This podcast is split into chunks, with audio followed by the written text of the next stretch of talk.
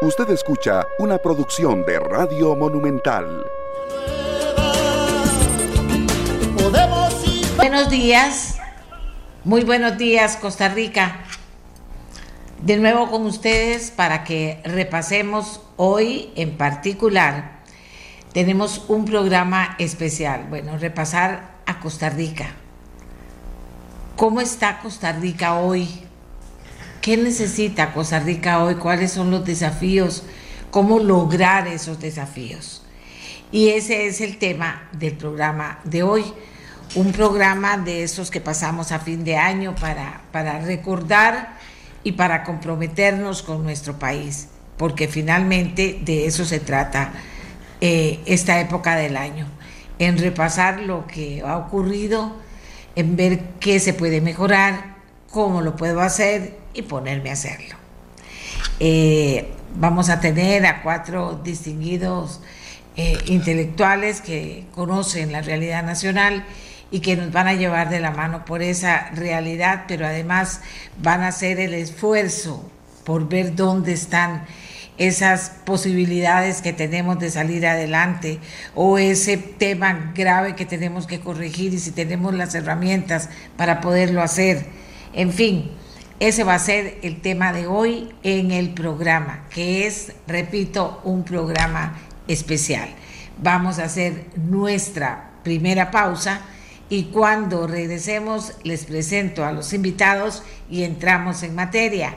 Gracias por acompañarnos. La mía, la suya, la de todos y todas. Como les decía, hoy vamos a tener un programa especial. Costa Rica hoy cómo está Costa Rica, cómo la ven, cuatro invitados que tenemos en el programa. Eh, ¿Qué vemos que se puede mejorar y no se hace? ¿Cómo mejorar las cosas? ¿Cuáles son los desafíos? ¿Cuáles son esas cosas que parece que están ahí, que no se mueven nunca, que hay que comenzar a mover? ¿Cuáles son las preocupaciones que finalmente va a, traernos? Eh, este repaso por el país con el fin de motivarnos a ponerle duro y a poder entrar a ayudar de la manera que cada uno de nosotros pueda a la solución de los problemas que tiene este país y a engrandecer las cosas grandes que tiene ya de por sí Costa Rica. Tenemos con nosotros a la doctora Montserrat Zagot, profesora catedrática de la Universidad de Costa Rica y directora del Centro de Investigación en Estudios de la Mujer. Montserrat es socióloga. También tenemos con nosotros eh, en este programa para que nos ayuden con el análisis que vamos a, realizar a tres, eh, tenemos a otra mujer, muy valiosa también, que es Ilka, Ilka Treminio. Ilka Treminio eh, ha estado con nosotros en anteriores programas con muy buen éxito y es una profesional joven con una visión fresca también de cómo está el país y qué necesita nuestro país. Ella es eh, profesora catedrática en la Escuela de Ciencias Políticas de la Universidad de Costa Rica, directora de Flaxo, Facultad Latinoamericana de Ciencias Sociales, sede Costa Rica. Tenemos a Alfonso Rojas. Él no está aquí, está en los Estados Unidos. Es un joven profesional también que desde 2013 ha trabajado en política urbana y de vivienda, salud pública, diseño de investigación y ciencia de datos en Berkeley, en Austin, Texas y también en la Universidad de Harvard. Él está con nosotros, repito, desde los Estados Unidos. Y, agradecemos mucho a Jesús Guzmán. Él es politólogo, investigador de la Universidad de Costa Rica también, que eh, además maneja muy bien los datos y conoce muy bien porque ha estado involucrado con la realidad de nuestro país en todo este año. Así que los saludamos muy especialmente a los cuatro participantes y vamos de una vez a ver cómo cada uno de ellos ve la realidad de Costa Rica hoy, cómo vamos trenzando información para elaborar algo que sea interesante para todos ustedes. Comienzo con la doctora Montserrat Zagot. Buenos días. Muy buenos días, eh, Amelia, este, compañeras y compañeros panelistas y a todas las personas que nos ven y nos escuchan. Agradezco mucho la oportunidad de estar el día de hoy en este programa y compartir con los estimables colegas. Eh, a ver, eh, este año fue un año eh, realmente complicado, es un año complejo para el país. Veníamos saliendo y todavía estamos en una situación muy dramática causada por la peor pandemia en los últimos 100 años, en, que afectó a Costa Rica y a todo el mundo y eso trajo una serie de consecuencias este, para la población en general, eh, para el empleo, eh, para la condición de diferentes este, poblaciones que los golpeó y los afectó muy duro. Tuvimos eh, una campaña electoral particularmente enconada, este, particularmente violenta, este, donde prácticamente, digamos, los insultos se convirtieron en parte normal del discurso político, las amenazas también, eh, una campaña electoral en la que eh, finalmente pasaron a segunda ronda eh, dos candidatos que cada uno de ellos tenía cuestionamientos por diferentes razones, pero digamos no eran candidatos que llegaron este, a esta segunda ronda este, libres, digamos, de cuestionamientos, insisto, por diferentes razones, algunas muy serias y muy preocupantes. una campaña electoral que encontró también a una ciudadanía muy enojada, eh, a una ciudadanía que, eh, que realmente resentía eh, la, la, ausencia, digamos, de, políticas de apoyo, de políticas de bienestar, particularmente este, en pandemia, pero que ya se habían acumulado durante muchísimos años. una ciudadanía resentida con la política tradicional y con los políticos tradicionales, que entonces tendió a votar muy fuertemente como voto castigo. y finalmente, para, para terminar esta primera parte de análisis, eh, eh, un gobierno que inicia con una serie de exabruptos, así le podría llamar yo, este, con, con, con, unas eh, tendencias y desviaciones este, un poco autoritarias desde mi punto de vista, queriendo imponer por medio de decretos este, em, políticas, digamos, que correspondían particularmente a instituciones y a instancias debidamente constituidas en este país, eh, y además, digamos, eh, un gobierno que ha optado eh, en, una gran medida por el espectáculo político, este, y eso evidentemente le ha traído réditos. Ahora, evidentemente, el espectáculo no resuelve los problemas de la vida cotidiana, aunque, digamos, es muy efectista, puede tener un impacto inicial, realmente no resuelve, y vemos entonces que en estos primeros meses del gobierno eh, una podría decir que los grandes problemas que aquejaban a este país como resultado de la pandemia, insisto, también de décadas atrás, no parecen estar en, camino de resolución. Gracias a, a Montserrat por su participación. Estamos comenzando, la gente que me pregunta, un programa especial que tiene que ver con cómo eh, cuatro invitados al programa ven a Costa Rica hoy en ese, en ese programa estamos agradeciendo a todos los que nos han preguntado y los que están atentos a participar. Eh, vamos ahora con el doctor Alfonso Rojas. Alfonso, muy buenos días. Muy buenos días, doña Amelia. Un saludo cordial a usted a todas las personas que nos acompañen y por supuesto a los panelistas, que siempre es un placer compartir, compartir con ustedes. Yo quisiera eh, partir de lo que mencionaba eh, doña Montserrat en términos de los efectos de la pandemia porque cuando hace dos años o hace dos años y medio hablábamos de que la pandemia iba a tener efectos no solamente inmediatos, sino de largo plazo, pues ya estamos empezando a ver esos efectos de largo plazo. A pesar de que efectivamente no estamos totalmente fuera de la pandemia, ya estamos viendo efectos, por ejemplo, en la educación. Hay investigaciones que han mostrado que los cerebros y las condiciones y las capacidades de aprender de muchos estudiantes se vieron afectados por la transición a la, a la, educación en línea y eso está teniendo efectos, por supuesto, en el mercado laboral y en la condición del país. Tenemos también efectos en la salud pública, en particular en la salud mental de la población. Tenemos efectos en el contexto comercial globalizado, donde hemos visto efectos fundamentales y muy fuertes en la cadena de suministro global, que ha aumentado los precios, ha generado inestabilidad política. Vimos un día de estos un ejemplo en Alemania eh, de inestabilidad política que jamás, que habría sido insospechada hace algunos años, donde un grupo de, inclusive de aristócratas, trataron de hacer un golpe de Estado para derrocar el gobierno de Alemania. Eso es algo que jamás hubiéramos imaginado hace algunos años y es parte de ese efecto del descontento político y social que surge a partir de la, de la pandemia. Pero respecto al estado de Costa Rica, yo quisiera enfocarlo en dos ejes fundamentales, la estructura política, donde tenemos un contexto de polarización que se va acrecentando, que se manifestó en la elección, como mencionaba doña Monserrat, y eso también se refleja en la fragmentación partidaria. Tenemos partidos políticos muy débiles, tenemos una asamblea legislativa fragmentada donde no hay alianzas fundamentales que permiten pasar reformas que el país necesita, y eso por supuesto que tiene efectos inmediatos, tiene efectos en la gobernabilidad del país, pero también va a tener efectos a largo plazo que vamos a tener que, con los que vamos a tener que lidiar. Y por otra parte, la estructura económica del país en este momento también está complicada. Eh, tenemos un estancamiento económico, el reporte de inflación de hace algunos días es uno de los más altos eh, en, los últimos, en las últimas décadas, de manera similar con el desempleo, de manera similar con las perspectivas de crecimiento económico y de manera similar con la aprobación del presupuesto nacional.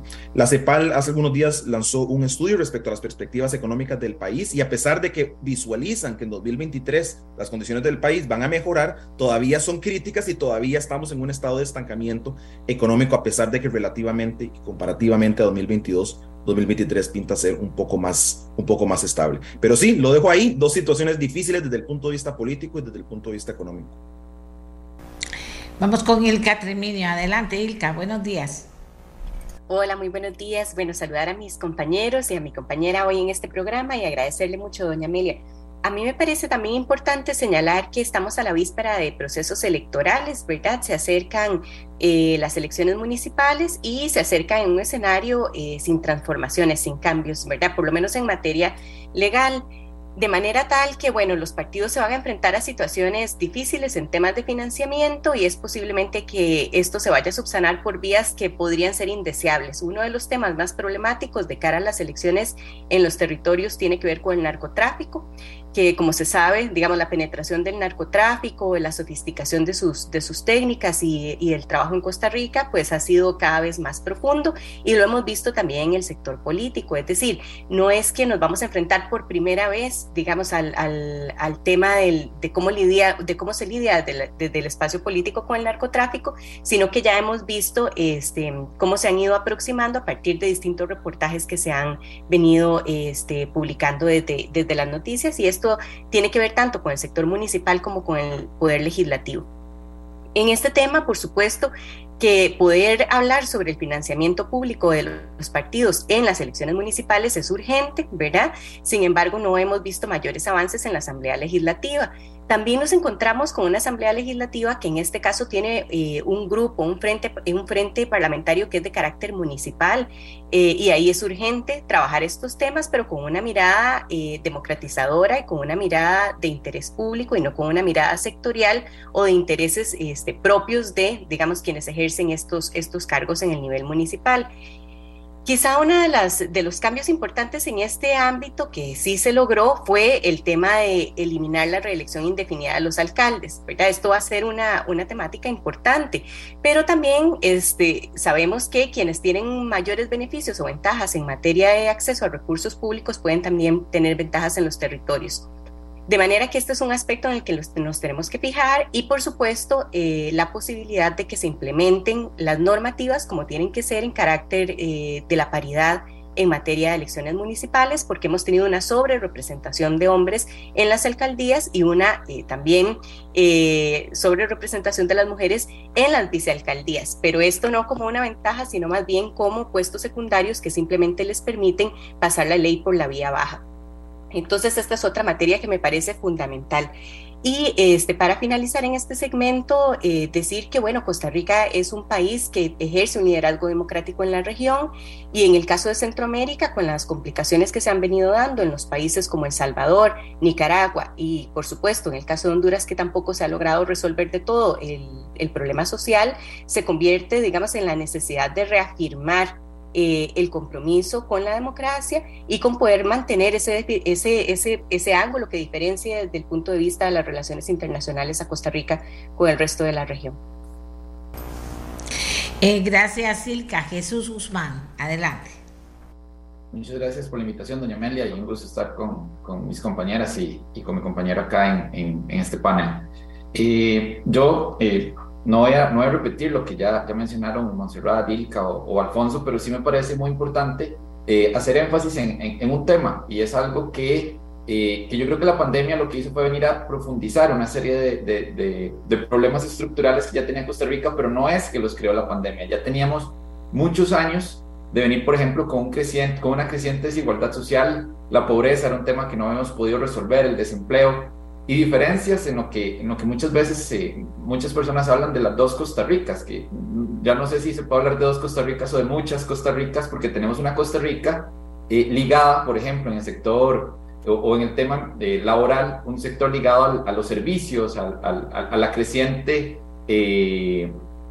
eh, industria o, el tema de los servicios, muy vinculado a la, a la inversión extranjera directa, etcétera, que esa dinámica que crece, pero no crece como, o, crece mucho, pero ese crecimiento no se ve reflejado en mejoras en indicadores sociales, económicos para toda la población. Cuando vemos, por ejemplo, eh, que, que, se habla mucho de que vienen empleos eh, o que este gobierno o el anterior gobierno creó tantos nuevos empleos, la gran mayoría de esos empleos están ligados a estos sectores mucho más dinámicos de la economía, pero que tenemos otro sector, tal vez más grande, en personas que no está creciendo, no está teniendo ese dinamismo. En el último informe del Estado de la Nación, uno de los temas que se, que se abordó es que pareciera que Costa Rica está teniendo un, problema, eh, y así lo, lo, señala el informe, por así decirlo serio, que estamos abandonando cada vez más nuestro contrato social. Y ese abandono del contrato social que menciona el, el, informe del Estado de la Nación, eh, lo que nos dice es que ya no nos está importando los resultados de desarrollo social, como que estamos en una competencia entre nosotras y nosotros mismos y que hay una parte que se está viendo realmente afectada, una parte importante de la población que se está viendo realmente afectada en temas económicos, en temas sociales, eh, y que pareciera que a ese gran sector o a un sector de la economía o de personas que están más vinculadas con otros sectores no está importando. Y eso, por ejemplo, podemos verlo que con la discusión o con el tema de, del vaivén del dólar en estos últimos eh, o en este año, que ha estado muy variante el tipo de cambio, hay un sector que cuando estaba en 700 colones prácticamente el tipo de cambio se vio muy beneficiado y ahora que ha disminuido a incluso menos de 600 colones, ese sector está reclamando que hay que hacer algo para que vuelva el dólar a un, precio alto cuando ese, ese tipo de cambio tan alto va, va a desfavorecer a las clases más bajas y a las clases o a las personas que tienen menor vinculación con el sector externo.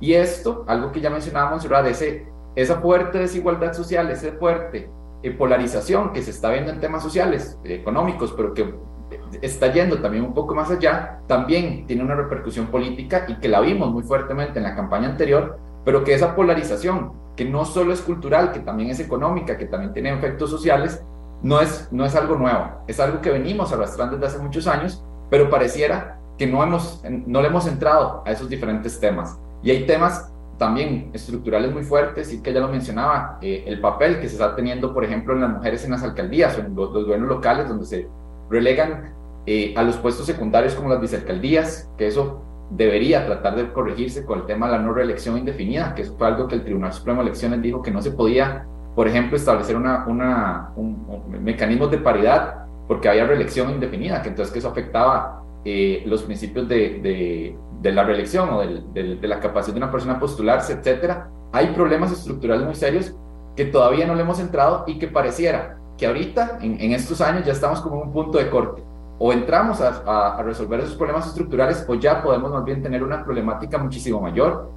El tema de la democracia, lo decía Ilka, Costa Rica es eh, uno de los países con una institucionalidad democrática más sólida, pero no se puede esperar que esa institucionalidad vaya a, aguantar por sí sola. Hay que darle contenido a esa institucionalidad democrática para que logre eh, seguir manteniendo nuestro sistema democrático.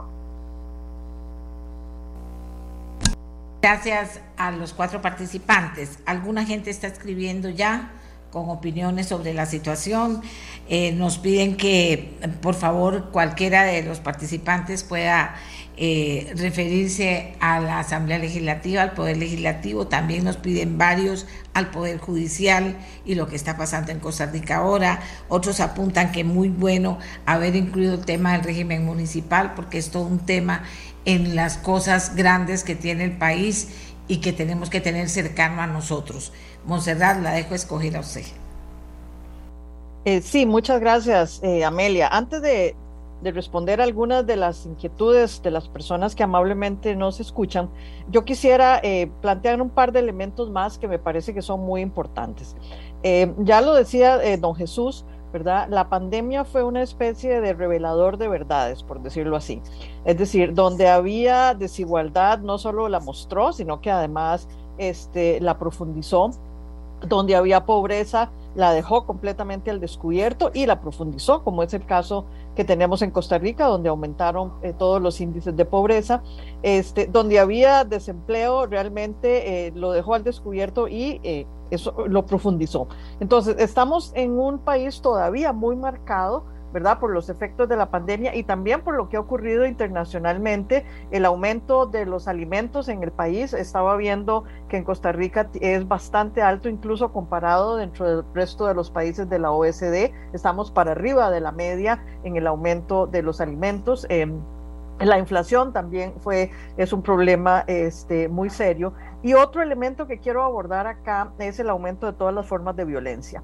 Eh, generalmente ya se sabe que la desigualdad, el desempleo, la pobreza, la expulsión de las personas de los sistemas educativos, el abandono, digamos, de los sistemas de bienestar, eh, crea profundas rupturas en el tejido social.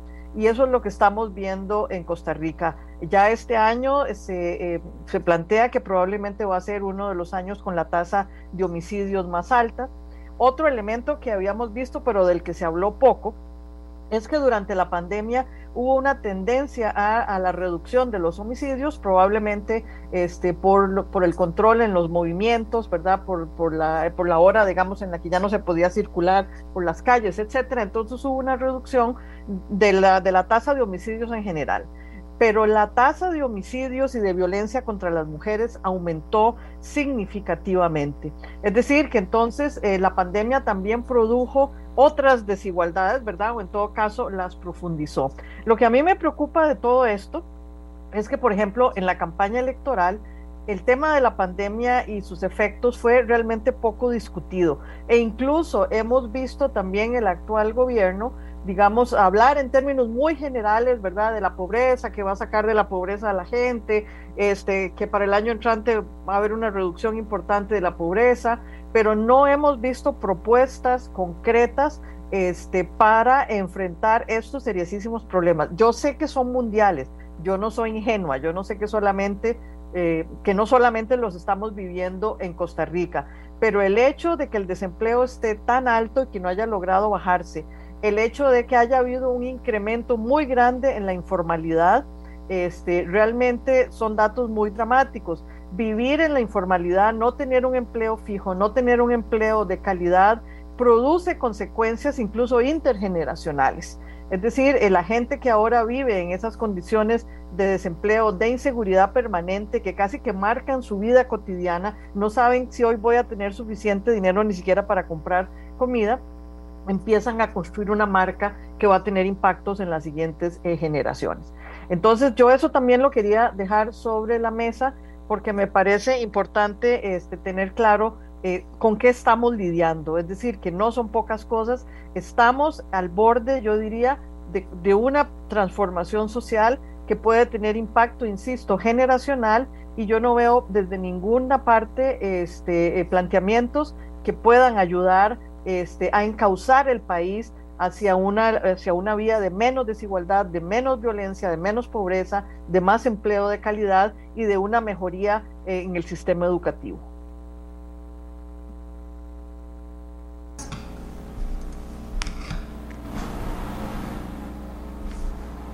Alfonso.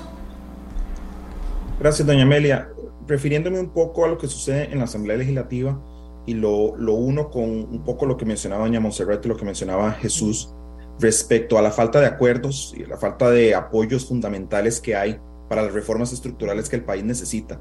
En este momento tenemos en la Asamblea Legislativa la discusión de proyectos de ley importantes en cualquier dirección, eh, la, venta del Banco de Costa Rica, el uso recreativo de la marihuana, la armonización del sistema eléctrico nacional y proyectos más de la estructura económica como eurobonos y por supuesto el presupuesto nacional. Y la, la dificultad en lograr acuerdos en estos proyectos lo que evidencia es, y atándolo con lo que mencionaba Jesús, un deterioro de ese pacto social, de que hemos perdido los, los foros y los agoras políticos para lograr acuerdos nacionales. Y eso lo vemos no solamente en el sistema político, en la Asamblea Legislativa o en las municipalidades incluso, sino que lo vemos en el debate público en diferentes ámbitos. Lo vemos, por ejemplo, en redes sociales, donde ya prácticamente es imposible tener discusiones productivas en las que no haya troles y en las que no haya ataques fundamentales como el medio principal de, de comunicación. Y bueno, sabemos que ese tipo de espacios públicos para la discusión son fundamentales para una democracia. Hace 300 años ya de Tocqueville lo había definido como un espacio fundamental para que las democracias pudieran surgir y pudieran estar en armonía. Y en Costa Rica hemos ido perdiendo eso. Hemos ido perdiendo la capacidad de dialogar, hemos ido perdiendo la capacidad de generar acuerdos políticos y alianzas que lleven a reformas estructurales. Y esta falta de apoyos y esta falta de, de cohesión en el espacio público se manifiesta también en la Asamblea Legislativa porque entonces vemos partidos y vemos figuras políticas que van a tratar de lucrar políticamente del obstruccionismo y del ataque a las instituciones democráticas. Y lo hacen porque va a haber muchas personas que los van a apoyar, que van a ver estos discursos populistas y que van a ver estos discursos antisistema como una forma de responder y de reaccionar a las carencias de lo que el sistema político no ha podido proveer, inflación, desempleo, oportunidad económica. Entonces, es, es, un proceso que está totalmente unificado desde el punto de vista social, desde el punto de vista político, y que necesitamos un espacio para poder discutirlo y para poder llegar a acuerdos, porque si no, entonces no vamos a poder seguir adelante. Bien, Asamblea Legislativa, acuerdos. Eh, aquí la gente sigue comentando eh, las aseveraciones que están haciendo nuestros invitados. Esto es importante, es parte de generar opinión pública nacional, ¿verdad? Este programa. Vamos ahora con Ilka. Ilka, ¿qué piensa usted? Bueno, a mí me parece que es importante también señalar eh, que la Asamblea Legislativa es un espacio que su origen está precisamente en el proceso de los partidos políticos. Si los partidos no están generando canales que permitan hacer representación, que permitan consolidar ideas y propuestas programáticas, pues eh, luego lo que tenemos son legisladores y legisladoras que eh, tienen intereses de política pública cuyas, cuyos portafolios no están asociados precisamente a la representación o a los intereses públicos, ¿verdad? Sino que estas carteras son privadas y por lo tanto benefician directamente a grupos con los que, con los que tienen contacto, en donde tienen eh, puestos sus intereses.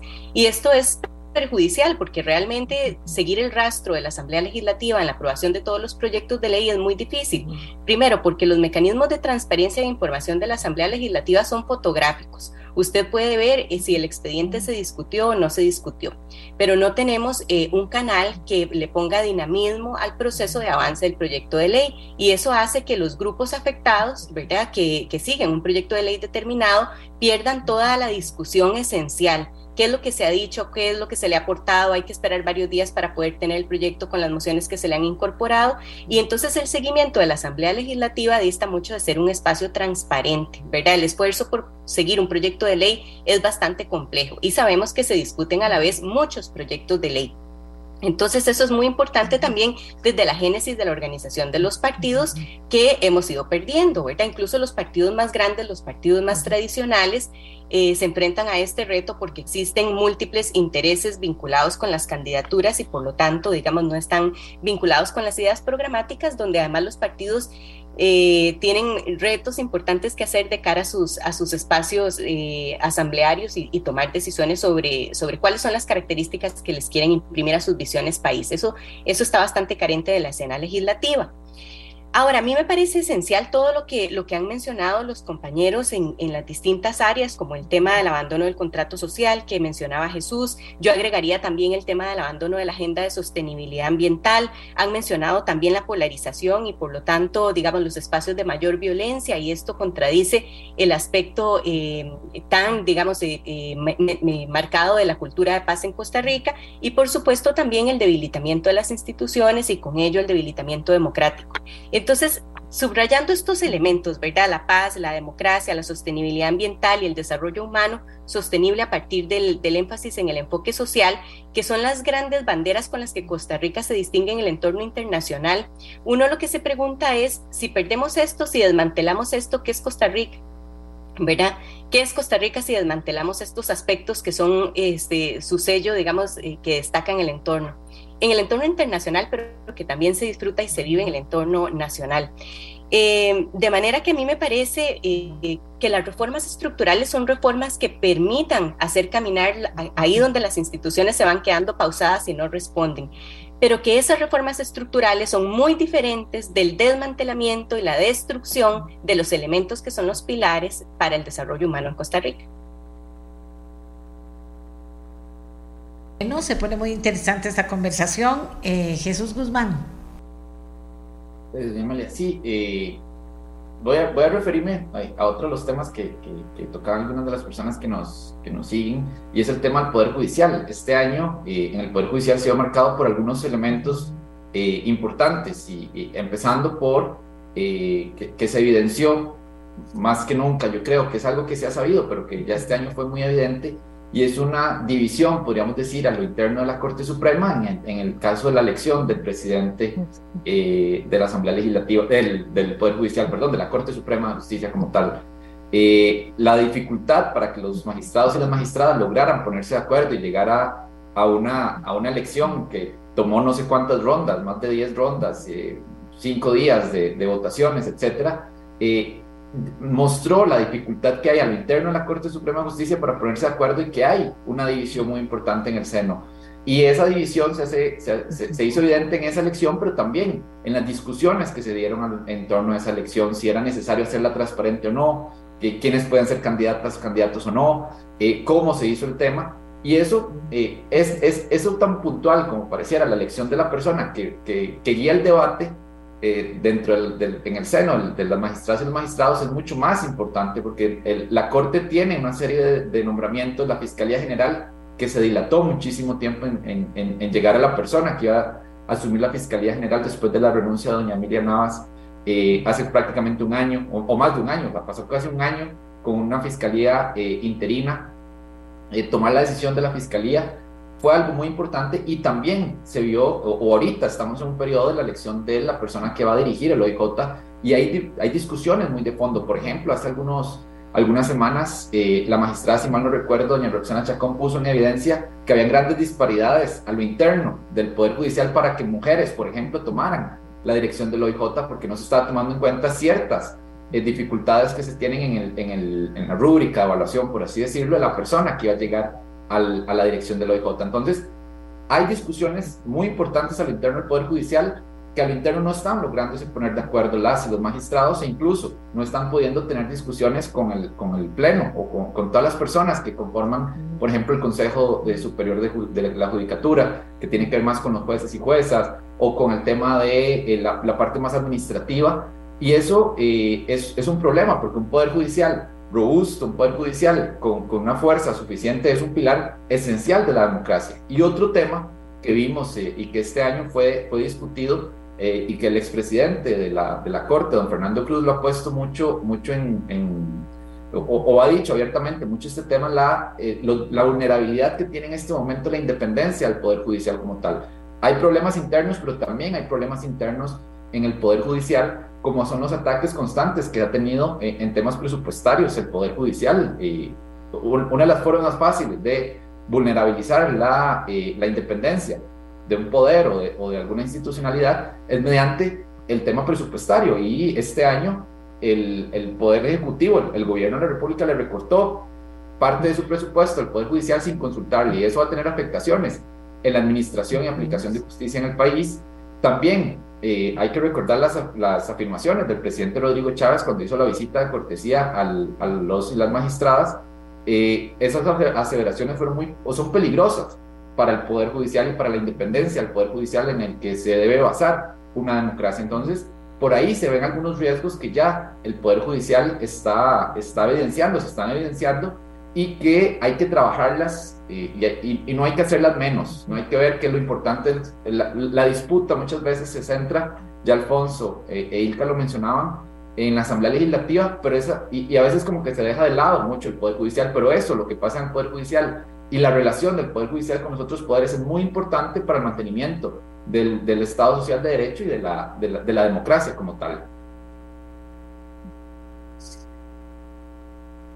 Al interno sus situaciones muy difíciles. Uno de ellos, no el único, pero enorme, es el tema de la, de la mora judicial, sin duda alguna, y eso se, se lo siente muy en, en la piel los costarricenses que, que, que, por una u otra mm, cosa tienen que llegar hasta el Poder Judicial para que el Poder Judicial aporte, de eso me están hablando aquí, aporte justicia pronta y cumplida. Eh, seguimos con Monserrat. Eh, Amelia, me parece que don Alfonso levantó la mano, entonces tal vez creo que él tenía algo que decir sobre este tema. Alfonso está bien, perfecto. Alfonso, adelante. Gracias, Monserrat. Sí, lo, que yo quisiera es mencionar un tema que no hemos mencionado respecto al tema del contrato social y es en lo relacionado con las relaciones internacionales de Costa Rica. Y lo digo principalmente pensando en lo que he visto suceder en Estados Unidos, en muchos otros países en Latinoamérica y en Europa, respecto a cómo se ha utilizado, por ejemplo, el tema migratorio eh, como una gasolina para encender las flamas de la, fuerza populista y reaccionaria en los diferentes países. Y en Costa Rica estamos viendo ya, por ejemplo, la situación con los flujos migratorios desde Venezuela y con el conflicto prácticamente de temporada con Nicaragua, que puede ser utilizado por fuerzas políticas dentro del país para jalar a su propio saco y encender las llamas de del populismo y del conflicto social. En Costa Rica tuvimos en 2018 ya marchas y protestas en contra de los inmigrantes nicaragüenses y recuerdo que fue muy desagradable verlo en su momento y en los últimos cuatro años eso solamente se ha profundizado y es por decirlo así algo que está, una caldera que está eh, a, punto de, a punto de estallar. Y como menciono, lo hemos visto en muchos otros países y pensando en 2023 para Costa Rica, eso podría ser uno de los temas que va a ser utilizado políticamente para grupos que quieren jalar hacia su propio saco y que pueden buscar la forma de deteriorar el contrato, el contrato social costarricense atacando a los migrantes porque siempre es una, siempre es una presa fácil, eh, lamentablemente, para, para, las fuerzas políticas reaccionarias. Entonces, en ese sentido, me refiero también a lo que mencionaba Ilka, de que si no somos un país que es abierto con los migrantes, si no somos un país que es abierto con las personas que lo necesitan de otros países, entonces, ¿qué somos? ¿Qué es Costa Rica como un, eh, eh, eh, como un ejemplo de la democracia a nivel mundial si no está en capacidad de atender las necesidades de poblaciones que están en situaciones mucho más complejas en otros países? Si nadie ha levantado la mano, vamos con doña Monserrat.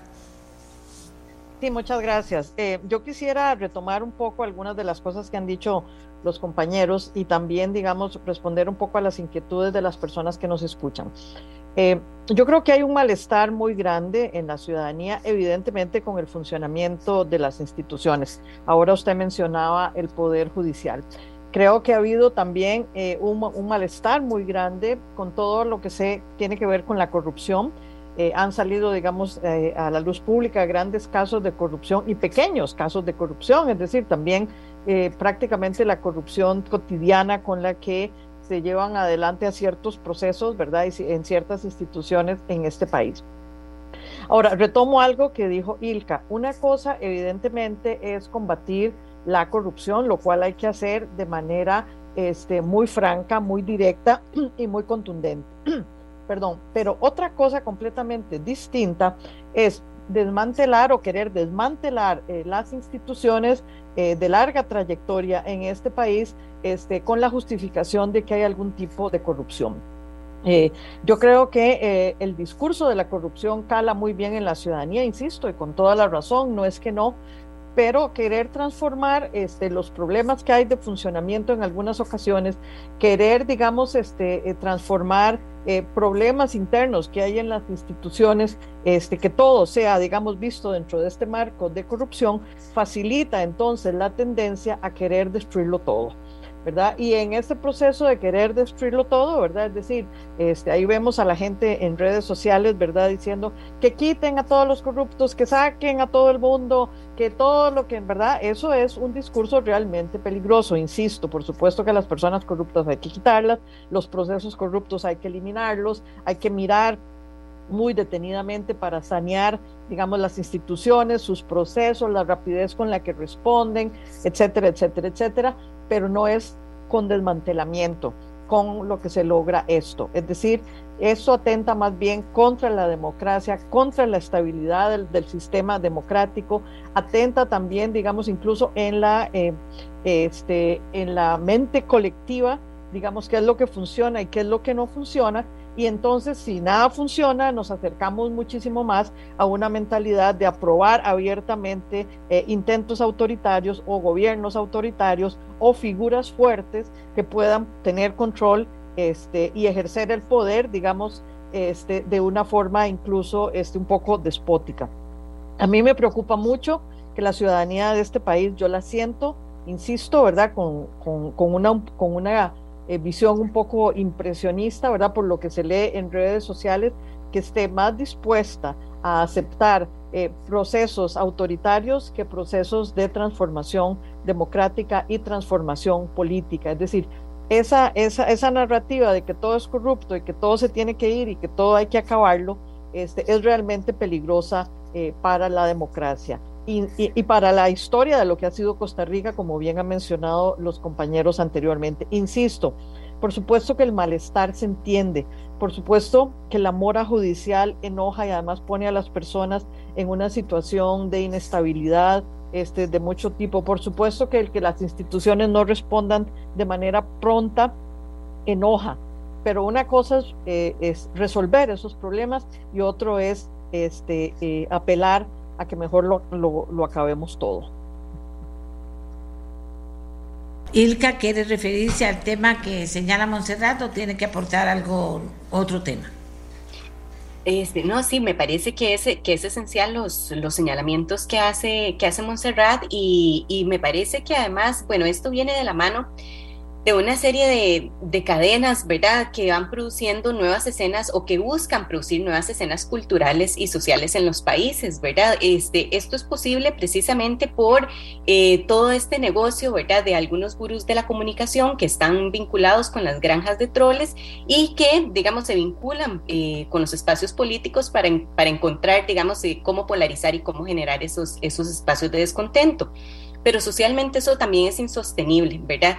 Este, por más que se diga que, que las personas están, eh, que están molestas y que, y que van a golpear la mesa, ciertamente es insostenible vivir en un estado de alerta permanente, este, alentando a la gente a, a cometer actos, actos de violencia.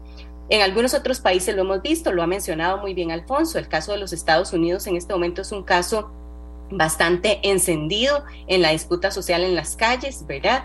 Este, ha habido muchos reportajes y muchas noticias en las que se dice en cualquier momento estalla aquí una guerra civil, la gente, la gente está armada, la gente, ¿verdad? Este, no sabe exactamente qué es lo que quiere defender, porque en nombre de la libertad muchas veces lo que se defiende son regímenes autoritarios que coartan toda libertad posible, es decir, bajo un sistema sistema autoritario nunca se va a vivir en libertad, eso es, eso es, eso es imposible, ¿verdad? Este, pero esos son los discursos eh, que muchas veces se sostienen en redes sociales em, y por lo tanto, digamos, hay una cadena ahí que, que, se tiene que rastrear y sobre la que Costa Rica de manera ejemplar debería eh, estipular eh, normativas y reglamentos que nos permitieran volver, digamos, a generar convivencias basadas en la evidencia científica y en la argumentación.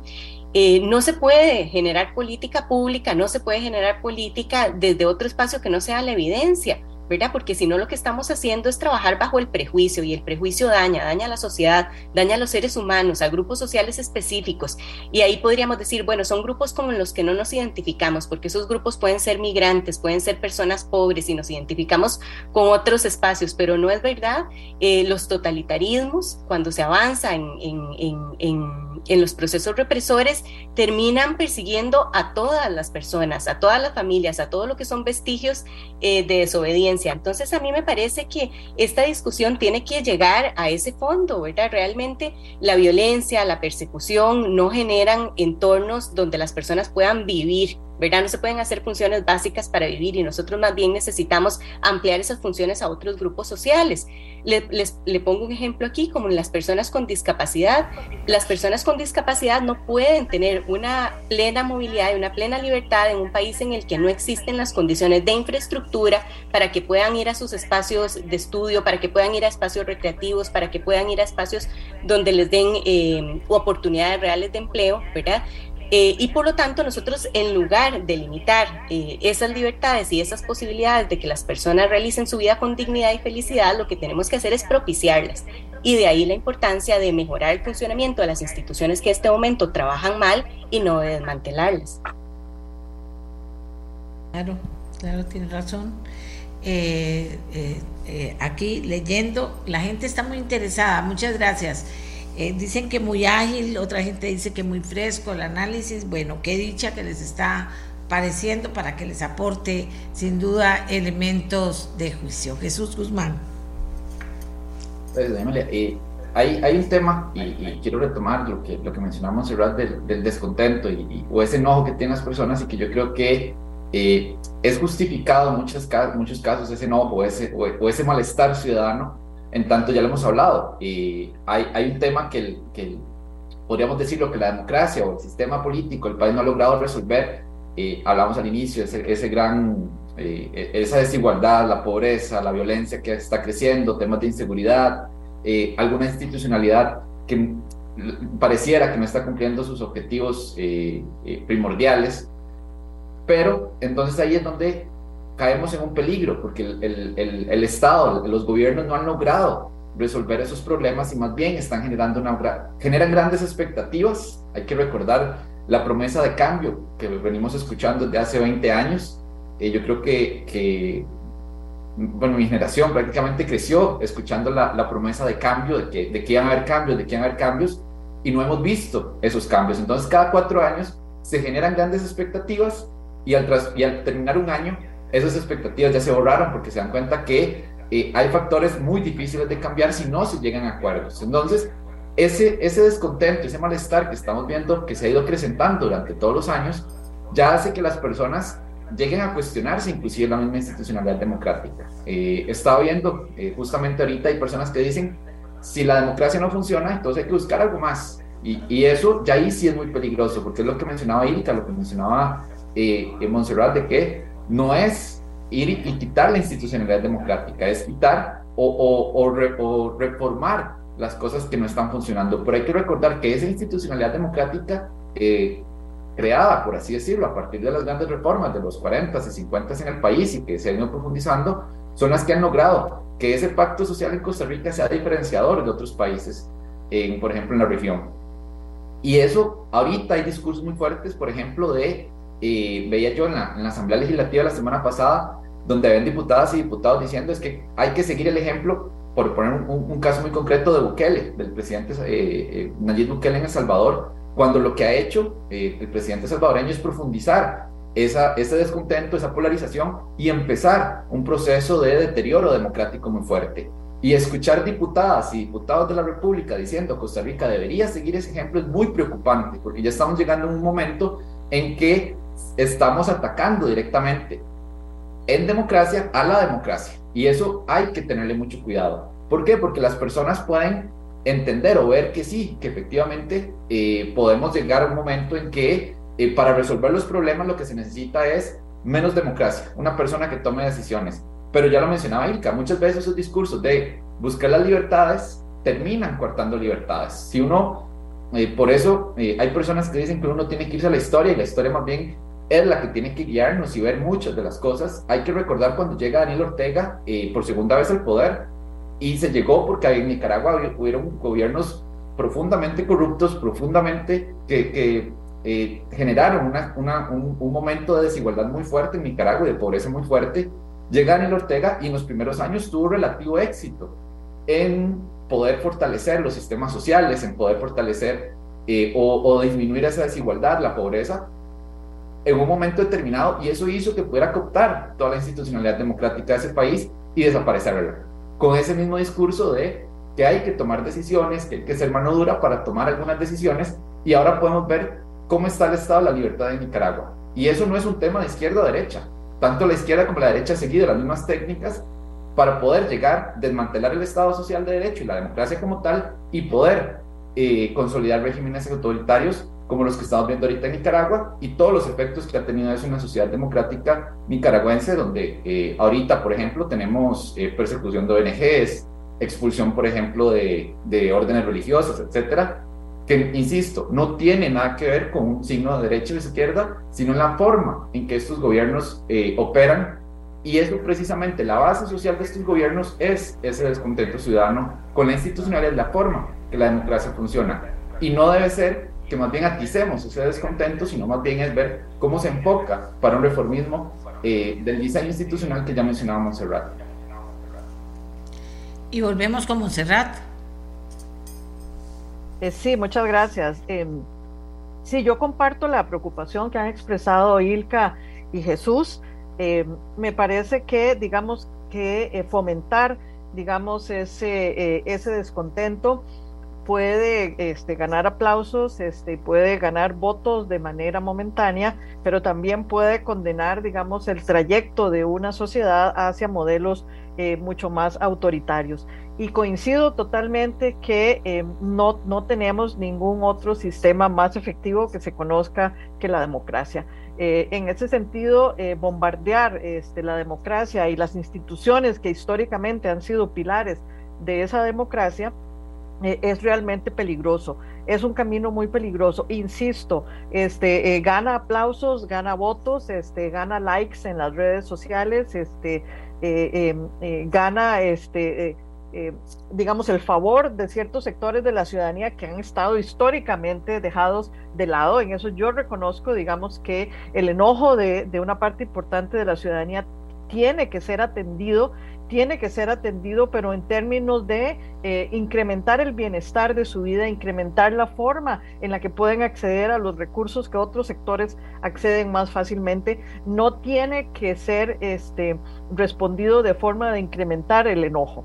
O sea, incrementar el bienestar, no incrementar el enojo. Entonces, insisto, a mí me preocupa muchísimo ese discurso de que este, eh, aquí hay gente en este país, ¿verdad? Que Em, que lo único que quiere son los fenómenos, este, situaciones anómalas, que le gusta, ¿verdad? Este, eh, la corrupción, que se benefician, este, eh, que benefician a sus familiares, es decir, y por supuesto que eso es cierto, eso ocurre, pero esa no ha sido la centralidad de las instituciones de este país, esa no ha sido la forma en la que Costa Rica, la Costa Rica que se diferencia del resto de los países de Centroamérica, ha sido construida. Este, ahí no está, digamos, la verdad eh, de, este, de este país y de la forma en que hemos construido nuestra historia y nuestra institucionalidad. Entonces, em, e insisto, ¿verdad? Es decir, fomentar el enojo y más bien alimentarlo es un camino muy, muy peligroso, potencialmente dañino y que lleva a construir entonces este, eh, procesos autoritarios que a lo larga, como bien indicaba Jesús, poniendo un excelente ejemplo de Nicaragua, terminan afectando al país completo, a la ciudadanía completa y reducen la libertad y la democracia.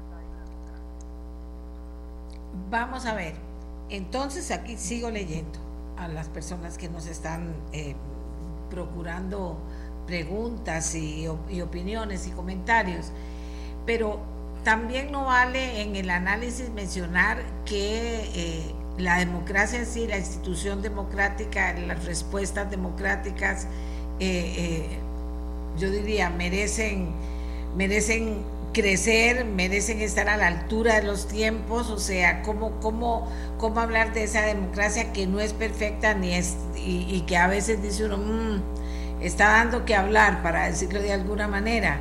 ¿Cómo, cómo lo ve, Alfonso, usted? Sí, doña Amelia, hay una, una máxima fundamental, una relación de causalidad que siempre hablamos en la ciencia política y la hablábamos incluso en la, en la clase de, la, de, de, doña Ilka hace unos 15 años en la Universidad de Costa Rica, y es que las condiciones de la estructura económica terminan determinando la configuración del sistema político. Es decir, cuando las condiciones económicas se mezclan con polarización, y eso se utiliza por parte de agentes políticos que quieren jalar hacia su propio saco, se genera un deterioro de las condiciones democráticas. Y lo que sucede es que en Costa Rica el sistema político ha tenido una incapacidad de generar un modelo económico inclusivo que atienda algunas de las necesidades de la economía de las personas. En Costa Rica tenemos en este momento un 12% de desempleo, es un 20% más alto en mujeres que en hombres. El empleo informal es de un 42.5% de la población económica activa, eso son 931 mil personas que tienen empleo informal o que tienen subempleo y condiciones económicas muy vulnerables.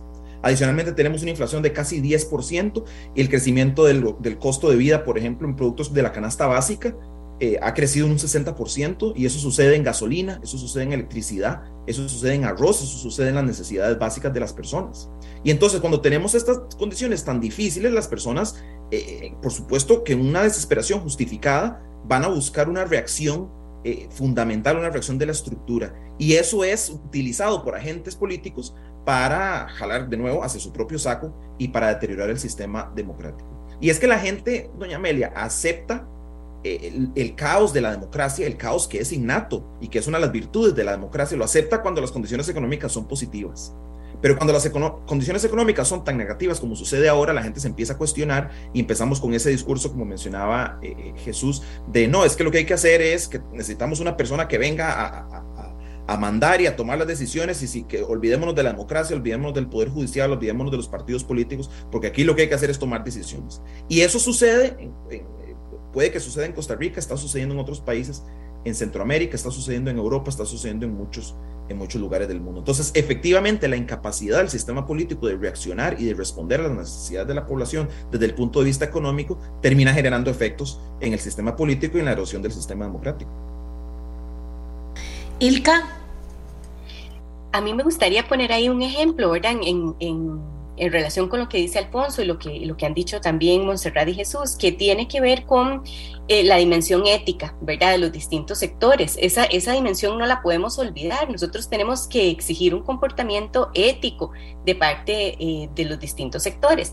Por ejemplo, eh, se ha hablado mucho de las denuncias de sectores ligados con, eh, con, la agroexportación, ¿verdad? Y la manera y los mecanismos mediante los cuales contratan su mano de obra. Salió un reportaje muy eh, extenso el día de ayer en el que, por ejemplo, se menciona contratación de personas que no solamente no tienen seguridad social, es decir, no se les, no se les otorgan sus derechos, no se pagan los derechos de seguridad social a la Caja Costarricense de Seguro Social, sino que además tampoco existe protección en materia de seguridad. Entonces, personas que están eh, en su actividad laboral eh, tienen un accidente y las empresas traspasan la responsabilidad del accidente a la persona trabajadora para evadir absolutamente todos los mecanismos de protección social que aquí se han mencionado.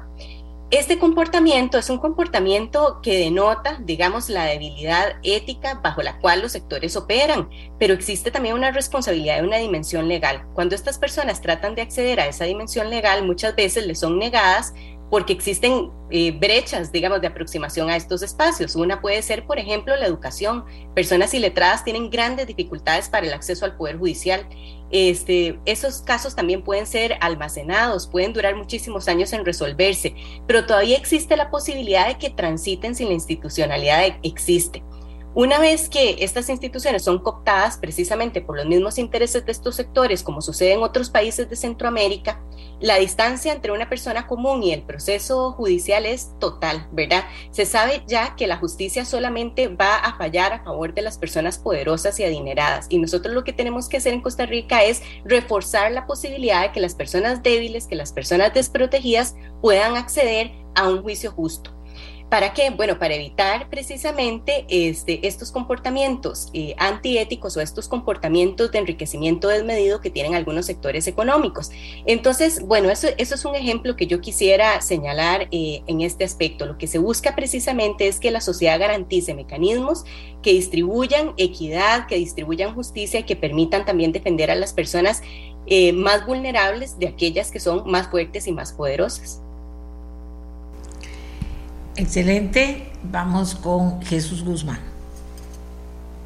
Doña Monserrat alzó la mano, entonces tal vez ella primero. Perdón. Monserrat. Sí, perdón, Amelia. Es que antes de que se me vaya, quería este, eh, eh, estar de acuerdo con un elemento que planteó Ilka y, y adicionar algunos elementos más. Es que, en efecto, digamos, lo, primero que inicia es el deterioro económico, es decir, este, una sociedad, digamos que empieza a construir esas grandes desigualdades, este, una sociedad que empieza a no invertir en el desarrollo social, a no invertir en el bienestar de las personas, ahí empieza, digamos, a bombardear la democracia. ¿Verdad? Es decir, porque luego las personas le echan la culpa a la institucionalidad, le echan la culpa a que fue la institucionalidad la que no respondió, que es, la, que es, digamos, la Asamblea Legislativa que no funciona para nada, que es la gente que es corrupta en las instituciones. Pero en realidad el proceso inicia, digamos, con la construcción de grandes, de grandes desigualdades y con la falta, insisto, de inversión social en el bienestar de la gente, cosa que Costa Rica hizo durante varias décadas y eso en efecto nos colocó en un lugar diferente en el entorno centroamericano. Entonces, en la medida, digamos, en que hay ciertos sectores que empiezan a echar solamente para su saco, que empiezan a no querer eh, hacer eh, reformas este, eh, en términos de pago de impuestos mayores, que empiezan a no querer, digamos, desprenderse de sus multimillonarios recursos como tienen alguna gente, lo vimos perfectamente en el periodo de la pandemia.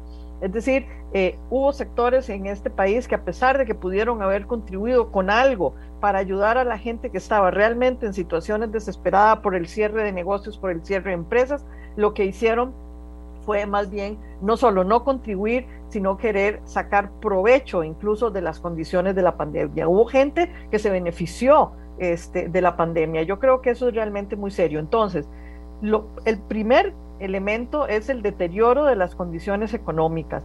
Y entonces, cuando las condiciones económicas ya se deterioraron, le echamos la culpa a las instituciones democráticas que no funcionaron. Entonces, yo creo que hay que volver la mirada también hacia cómo construir una sociedad más igualitaria, una sociedad más de bienestar y una sociedad que reconstruya, insisto, el tejido social.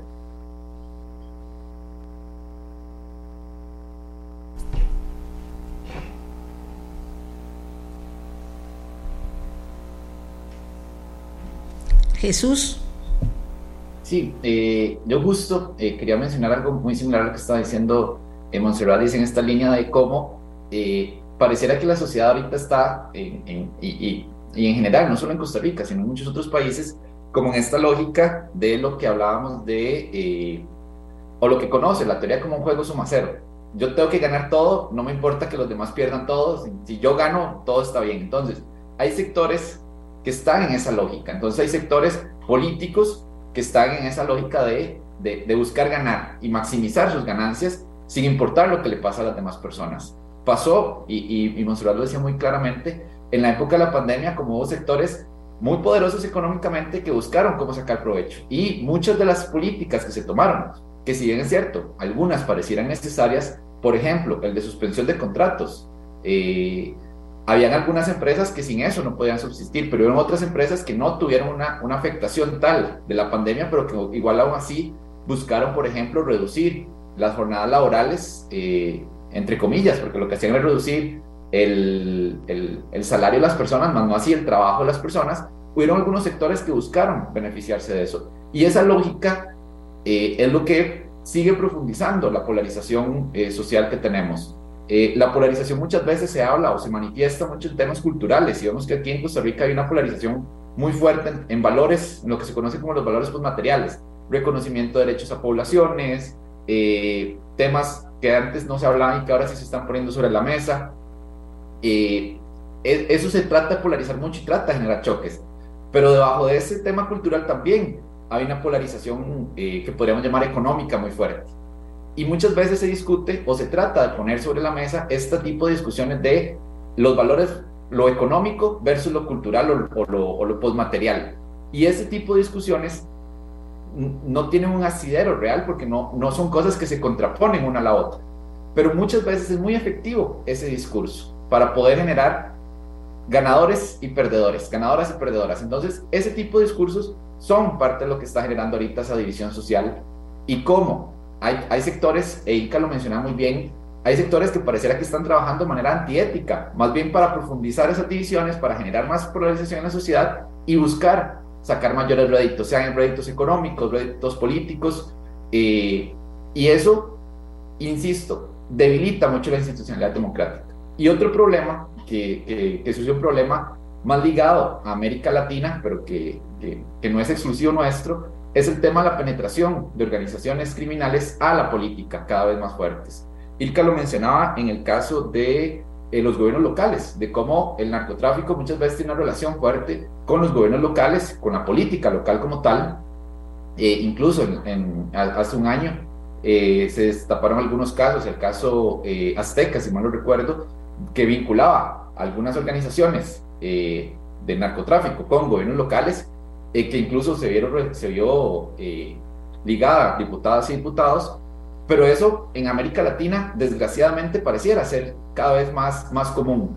Un presidente eh, hondureño, expresidente hondureño ya procesado por narcotráfico en Estados Unidos, eh, figuras de otros países ligadas al narcotráfico y eso cada vez pareciera, antes parecía una realidad muy lejana para nosotros y nosotros en Costa Rica, pero ahora pareciera que es muy, muy, muy, una realidad muy palpable para nosotras y nosotros. Y ahí precisamente es donde hay que trabajar para evitar que el narcotráfico ingrese a nuestra, a nuestra política de manera tan abrupta. Y hace unos días, hace unas semanas, el, el, el, el el director del OIJ o el, subdirector del OIJ interino, mencionaba que ese es uno de los riesgos más grandes que hay, incluso en el financiamiento de partidos políticos, el tema de eh, cómo el narcotráfico, cómo se puede mover dinero de, de fuentes dudosas para fortalecer el, el, el, financiamiento de partidos políticos. Y ahí lo que hay que hacer, lo que hay que pensar para volver a, a, lo que hemos venido discutiendo es que hay que hacer una serie de reformas necesarias, importantes, que las personas demandan, pero esas reformas siempre tienen que ir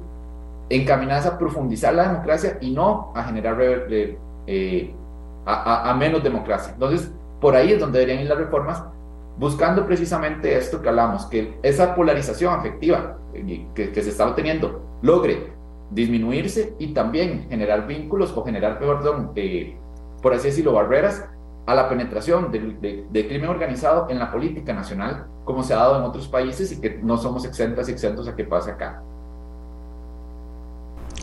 Bien, ¿qué les parece si hacemos una pausa? Reviso las eh, diferentes aportes que nos hacen las personas, ellos también reobinan un poquito y llegamos a la segunda parte del programa. Ya, ya volvemos. La mía, la suya, la de los cuatro invitados que tenemos esta mañana, Montserrat Zagot, Ilka Alfonso Rojas y Jesús. Así que resulta que ya estamos listos para la segunda parte, que es un poquito ir aterrizando lo que se ha hablado. Quiero decirles que efectivamente hemos tenido eh, muchas eh, opiniones de ustedes sobre los temas que hemos estado hablando. Eh, muchas, muchas opiniones de ustedes sobre los temas que hemos estado hablando. tal vez ahora voy a comenzar por Jesús, por Jesús Guzmán Voy a comenzar con él y vamos a ir hacia, hacia Montserrat en esta segunda parte, eh, aunque Jesús acaba de terminar con su participación. Pero a esta altura del programa, en medio de aterrizar las cosas, eh, se ha hablado de muchas cosas que se pueden cambiar eh, o que hay que cambiar, se ha hablado de, fortalecer la democracia o de entender mejor la democracia, que como se está entendiendo en este momento, se ha hablado de, de que hay situaciones difíciles que resolver, por ejemplo, se hablaba del tema económico. Se ha hablado de muchas cosas que retratan a la Costa Rica de hoy. Bueno, eso significa que tenemos retos o desafíos que podemos asumir en medio de la circunstancia, en medio de la forma de ser del tico, en medio de eso que tiene esta sociedad en este momento, que es mucha gente molesta, mucha gente brava, porque su situación no mejora o su problema no se resuelve o el juicio que tiene no se contesta. O sea, hay mucha gente que está brava y está molesta y tal vez eso a la hora de de, ver a Costa Rica al futuro, no ven la Costa Rica que quisiéramos todos o cuál es la Costa Rica que queremos todos. En fin, hay muchas preguntas porque Costa Rica es diversa y entonces en esa diversidad hay muchos puntos de vista también, según se refleja en las opiniones que nos han mandado. Así que comienzo con, eh, con Jesús Guzmán esta segunda parte del programa. Gracias, doña Amelia. Sí, eh, lo primero y, algo, algo importante de mencionar, eh, Monserrat lo, señalaba anteriormente, eh, una de las formas de operacionalizar, por así decirlo, de hacer palpable lo que es el contrato social, es el tema eh, del sistema tributario de un país, el sistema fiscal de un país. ¿Cómo? ¿A quién estamos dando las cargas de, de, de, mantener un país, por así decirlo? En este país, por ejemplo, la última reforma fiscal que se hizo, la del 2018, generó una carga muy fuerte sobre la, la, gran mayoría de la población, la, dividió en impuestos que se conoce como impuestos indirectos, eh, el, IVA, el impuesto al valor agregado, que se discutió en su momento subirlo de un 13% a un 15%, eso genera eh, que, que, que, la carga impositiva sea muy, eh, muy que, que, le caiga a todas y todos sin importar la cantidad de ingresos que tiene esa persona. Ahí es donde hay que pensar o repensar ese pacto social precisamente para lograr fortalecer la lógica costarricense de la democracia, pero también la democracia eh, equitativa. No, no, no, se puede pensar que una persona con escasos recursos sostenga la democracia de, iguales, eh, de igual forma que la puede hacer una persona que tiene ingresos eh, multimillonarios, que aquí en Costa Rica hay personas que tienen ingresos muy altos y esas personas deberían cooperar más, colaborar muchísimo más para sostener la democracia. Eso es una de las primeras cosas que yo creo que en el país hay que, hay que, hay que repensar un poco desde una visión justa de justicia tributaria, justicia social, no pensar únicamente en, eh, en esas lógicas fiscalistas que, los últimos dos gobiernos eh, bueno, el anterior gobierno y este han tenido, que son los indicadores económicos, bajar la deuda, bajar el, porcentaje de, déficit fiscal, etcétera. Eso es importante para, para, la, sostenibilidad macroeconómica de un país, pero no podemos enfocar nuestra política fiscal ahí. Eh, lo mencionaba la Contralora General de la República en la discusión del, del presupuesto anterior, eh, el presupuesto recientemente aprobado, que decía no se puso en la balanza lo social con lo económico. O sea, es decir, se le está dando un peso muy importante a los macroindicadores económicos y no a lo social. Y eso precisamente, ese, ese, ese desbalance podría generar mayor descontento, mayor frustración social y ahí sí, una ruptura del tejido social puede tener problemas muy importantes, como ya los mencionaba eh, Monserrat Dilca y Alfonso. Aumento de violencia, aumento de esa polarización, eh, problemas eh, ya, ligados al, al, al sostenimiento mismo de, de, ese pacto social que hemos mantenido, de una cultura pacífica, de, de, un tema eh, que resolvemos nuestras diferencias por vía democrática y no por vía las armas, por ejemplo, eso ya se podría poner en, en, en juicio.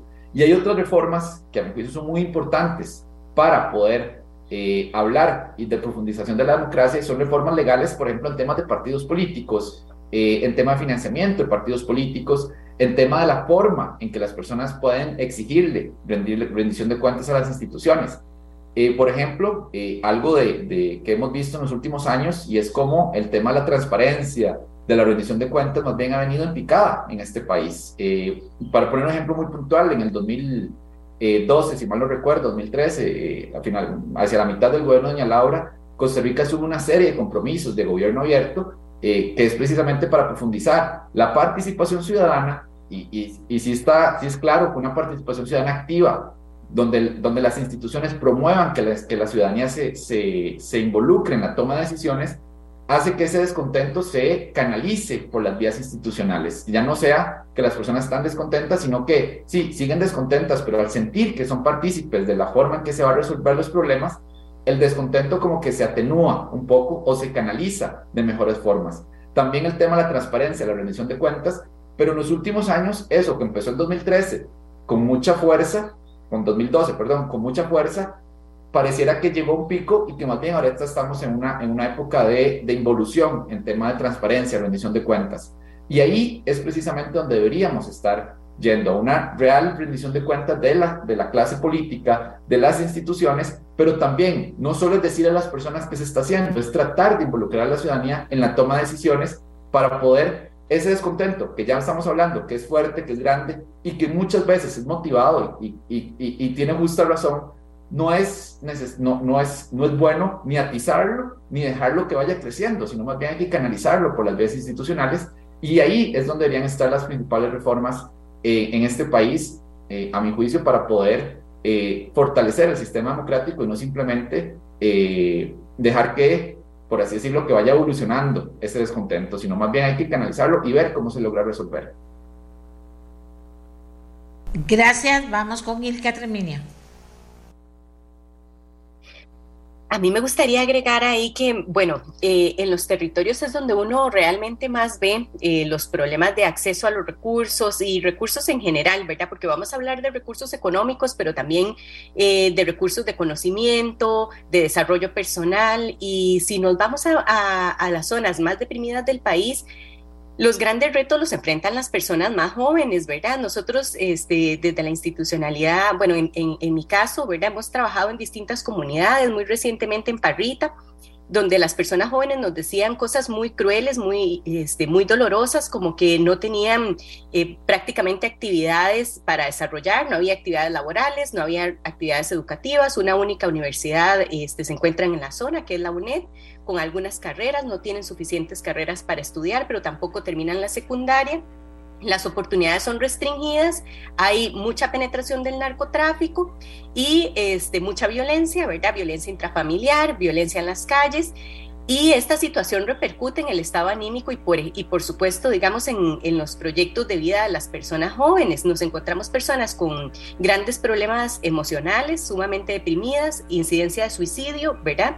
Eh, el suicidio, por ejemplo, en, en, un espacio social como la escuela o el colegio, incide muy negativamente sobre el resto de, las, de los compañeros y las compañeras. Y entonces se generan estos círculos viciosos, ¿verdad?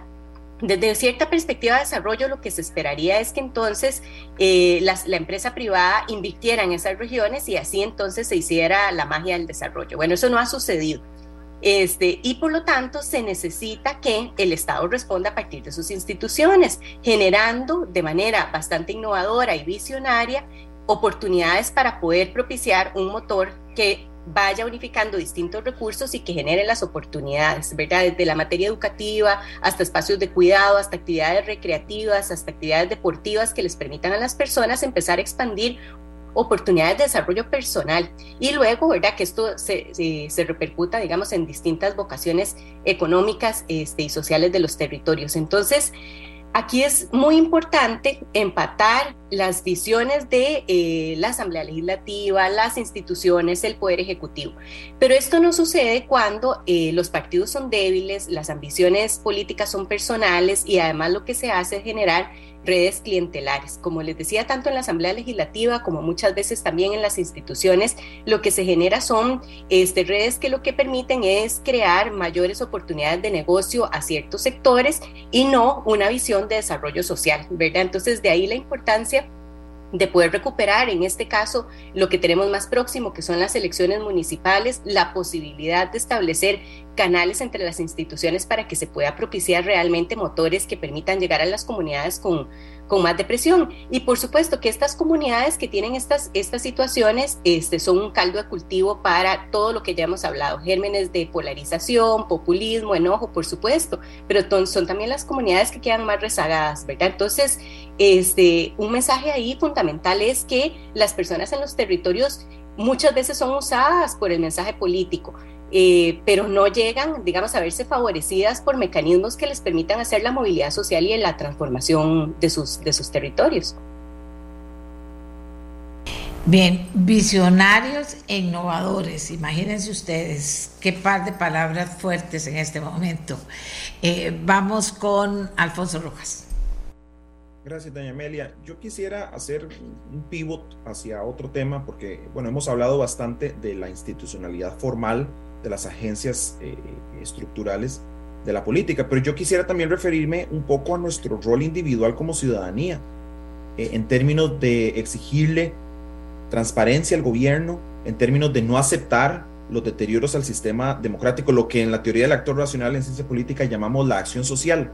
Y es porque yo lo he visto muy de cerca aquí en Estados Unidos, donde eh, recordamos que el presidente Donald Trump convirtió en su causa fundamental el no reconocimiento de la elección de 2000, del año 2020 y pensábamos que eso le iba a generar réditos políticos muy importantes porque lo había hecho durante los últimos años. Pero en las elecciones de medio periodo de hace poco más de un mes vimos una sanción social muy fuerte donde los candidatos que atacaron el sistema democrático más bien tuvieron una derrota muy contundente y entonces el mismo sistema democrático tuvo la flexibilidad y la capacidad de reaccionar y de responder a los ataques que se hicieron contra ella. Y entonces pensando un poco en eso, pensando un poco en Costa Rica, creo que como ciudadanos tenemos que pensar muy bien en nuestro rol y pensando, por ejemplo, como menciona Ilka, en las elecciones municipales que vienen pronto, de cómo queremos cambiar los incentivos hacia los ataques al sistema democrático. Si queremos darle un premio a los actores que están atacando el sistema democrático, si más bien queremos sancionarlo.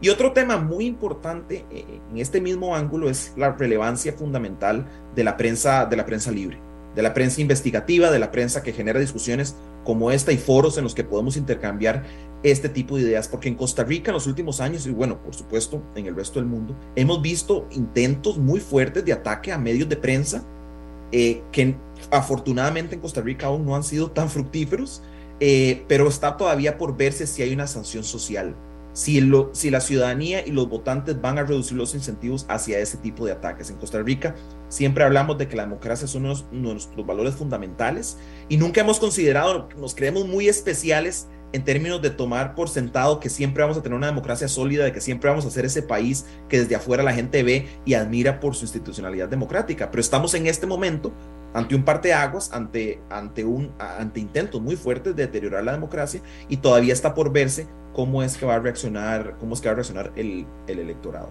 Y en esto también me refiero un poco, doña Amelia, a, al capital político de la presente administración. Inició con un capital político muy fuerte, lo que llamábamos una luna una luna de miel en estudios como lo del CIEPO, la investigación eh, del Observatorio del Desarrollo, pero hemos visto en los últimos meses un deterioro de ese apoyo. En este momento el apoyo del, presidente Chávez pasó por ahí, estaba en los 80, 79%, ahora está por ahí de 63%.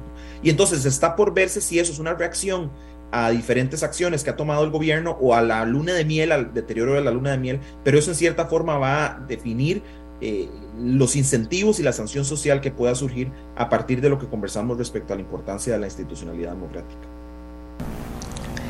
Gracias, Monserrat. Eh, sí, muchas gracias. Eh, yo quería referirme a tres elementos. no quiero dejar de lado el asunto de la reforma fiscal porque yo creo que es fundamental.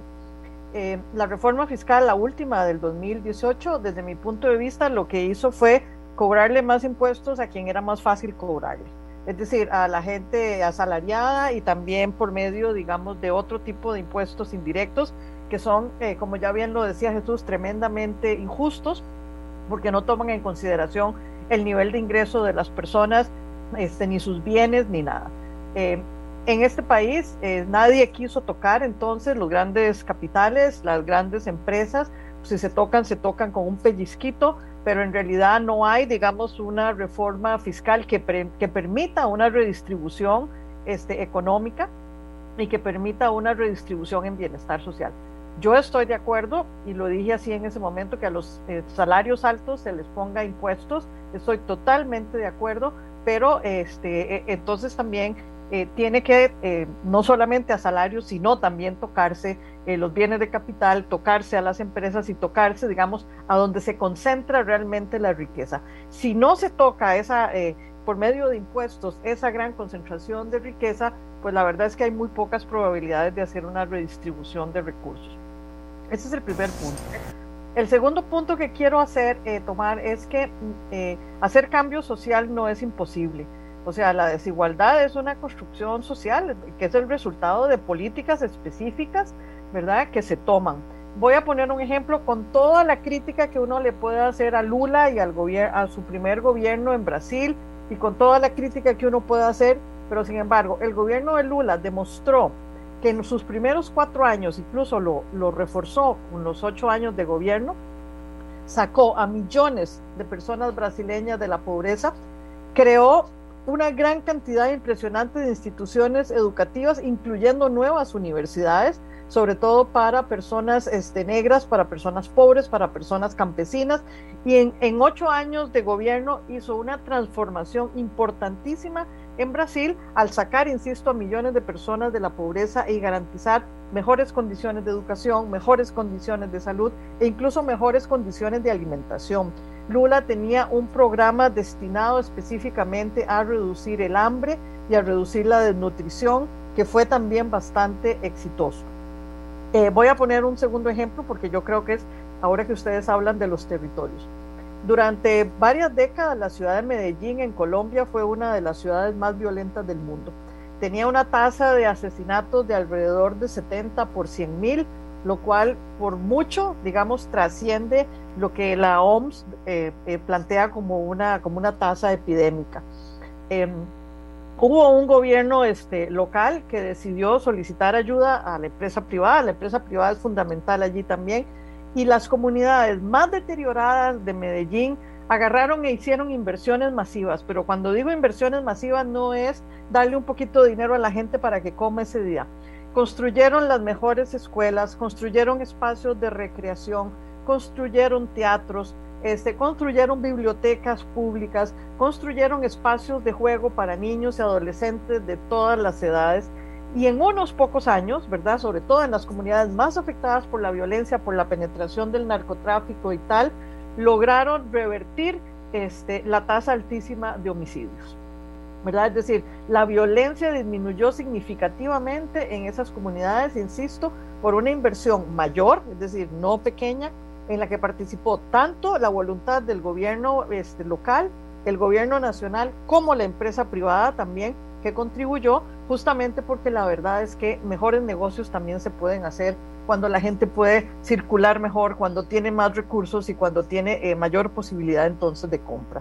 Entonces, mi punto acá es que eh, eh, hay ejemplos en el mundo que nos indican que la situación se puede revertir, pero para eso se necesitan cambios de política, se necesita voluntad e, insisto, se necesitan recursos. Sin recursos económicos que permitan hacer esa redistribución económica, no hay mayor posibilidad de cambio social, porque lo único que se incrementa es el enojo, y el enojo en esta sociedad ya está claramente planteado. Y el último punto, disculpen que me quite, que les quite tanto el tiempo, eh, que quiero referirme también a, la importancia de la prensa, digamos, y de una ciudadanía capaz de tomar decisiones. Eh, una ciudadanía que no está educada, que no come bien todos los días, este, una ciudadanía, digamos, que no puede ni siquiera sobrevivir al día a día porque tiene problemas no puede ser, digamos, una ciudadanía que apoye los procesos democráticos, o sea, simplemente no está en capacidad. Y en segundo lugar, por supuesto, la prensa tiene que ser absolutamente libre, transparente, investigativa, hacer, digamos, prensa de calidad de investigación.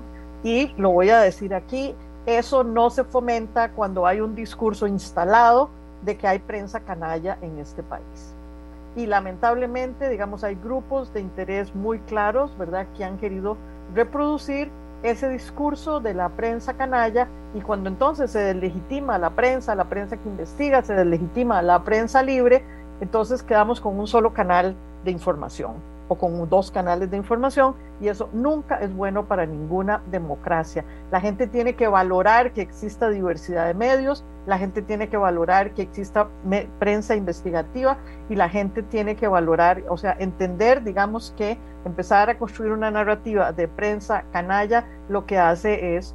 Em, o sea, que va a tener un impacto negativo en todas y todos nosotros en el mediano y en el largo plazo. Gracias, Monserrat. Jesús Guzmán.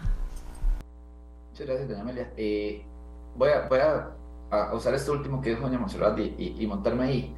Eh, la primer, el primer gran golpe que se le da en todos los, en, todos los lugares que hemos visto de golpes a la democracia y que, que donde, empieza el retroceso democrático es precisamente en los golpes a la prensa, a la prensa independiente. Eh, y ahí hay un tema que, que no, no, no, quería no referirme a eso, de cómo esos discursos se han ido instalando en muchos países de, eh, de buscar como, como, como crear un enemigo común a la prensa. Y ahí es, es, es, un, es un tema muy peligroso de cómo poco a poco se va eh, deteriorando la institucionalidad democrática. Y, y, y, hay que entender, la prensa como tal es, es, es empresa privada, en, la mayoría de casos es empresa privada. Hay algunos, eh, pocos, en, en, en, por lo menos en Latinoamérica, que es prensa eh, pequeña, pero, pero muy importante, pero normalmente son empresas privadas, pero no por eso hay que tacharlas de, de como decían doña de canalla. Por ejemplo, eh, uno puede estar o no estar de acuerdo con la línea editorial de los medios, eh, y eso es completamente sano, uno cuestionar la, la, línea editorial de los medios o cuestionar cierto contenido de los medios, pero no por eso deslegitimar su rol en democracia. Querer que los medios desaparezcan o, o querer cerrar los medios es muy peligroso porque eso es el primer paso que hemos visto en muchas democracias de cómo se van cerrando. Em, tenemos el caso de Nicaragua, donde ya las últimas, eh, la última prensa independiente era la que estaba ligada a la Iglesia Católica, ya fue cerrada, ya, ya en Nicaragua ya no queda más que vestigios de prensa independiente. La poca prensa independiente que queda está exiliada en Costa Rica. En el caso de Ecuador, en su momento se intentó golpear fuertemente a la, a la, a la prensa. En Brasil, en el gobierno de, Bolsonaro se, dedicó mucho tiempo a, desprestigiar la prensa y eso afecta la calidad de la democracia y afecta la forma en que la ciudadanía se informa. Y eso, otro tema muy importante que ya, ya lo mencionaban eh, doña Monserrat de Ilca, el tema de la educación y cómo la ciudadanía se informa. Y eso, eh, Monserrat ponía un, caso, muy, un, ejemplo muy importante, es el de Medellín. El de Medellín, las reformas eh, que se hicieron para atacar la inseguridad, nunca fue, en, o en su momento fueron mandar al ejército y rodear la ciudad de Medellín. Y el, y el, y el éxito fue momentáneo. Salía el ejército, salía la policía y volvía a crecer las tasas de desigualdad. Cuando ya se hacen reformas estructurales que tienen que ver educación, bibliotecas, esparcimiento, cultura en general, ahí sí se empezó a dar un, cambio paulatino en Medellín y las personas que hemos tenido la oportunidad de estar en Medellín es una ciudad eh, desarrollada, es una ciudad eh, segura, es una ciudad que, que, da gusto visitar, pero fueron cambios de, desde abajo, lo que podríamos llamar, no fueron cambios eh, momentáneos de esa securitización que hemos tenido en América Latina muchas veces para tratar de atacar el tema de la inseguridad. Acá muchas veces lo que decimos es hay que recortar la cultura para poderle dar más a la policía. Tratamos de ver eso como una, como una eh, dicotomía. O le damos eh, recursos financieros a uno o a otro. Y no necesariamente es así, más bien son complementarios. El tema de la cultura eh, está demostrado por muchos casos empíricos a nivel internacional que es donde está la principal reforma que se puede hacer para atacar el tema de la inseguridad. Y con eso lo que, lo que, lo que iniciaba, también la, cultura ciudadana se hace desde ahí. Esa, esa capacidad que tienen las personas de participar en la, en la arena política, de participar en las discusiones políticas, empieza en la cultura. Hacer espacios de reflexión, hacer espacios, bibliotecas públicas, eh, escuelas, eh, educación de calidad, pero también espacios de recreación, ahí empieza a generarse ciudadanía. Y es ahí donde las personas pueden vincularse con los procesos políticos de mejor forma. Pero si más bien lo que pensamos es en atacar temas puntuales, como por ejemplo la inseguridad, desde una visión de la securitización, de mandar policías, de mandar ejército, de mandar eh, eh, fuerza pública a tratar de, eh, de, detener las olas delictivas, eso lo que hace es que genera un espacio relativamente poco de, de, de paz, entre comillas, pero inmediatamente salen los ejércitos, salen las policías y vuelve a crearse una nueva ola delictiva. Entonces, por ahí no son cambios duraderos, sino son cambios más cosméticos lo que se hace.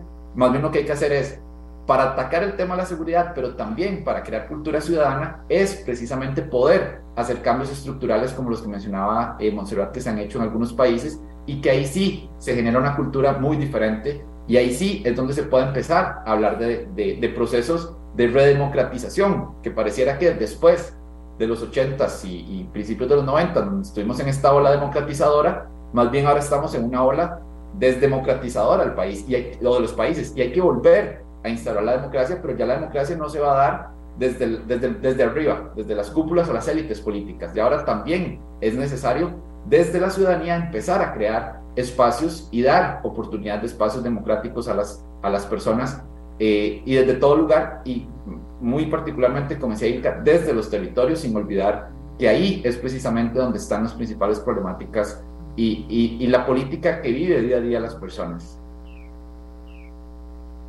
Muchas gracias a Jesús Guzmán. Vamos con Ilka Treminio. Sí, quizá ahí este, señalar que eh, es muy posible que los crímenes que, bueno, ya hemos visto, ¿verdad? Los datos más recientes con, con una escena en la que Limón figura este, como una zona de las más violentas en la región, ¿verdad? O sea, con una cantidad de homicidios que ya, ya superan cualquier, cualquier alerta.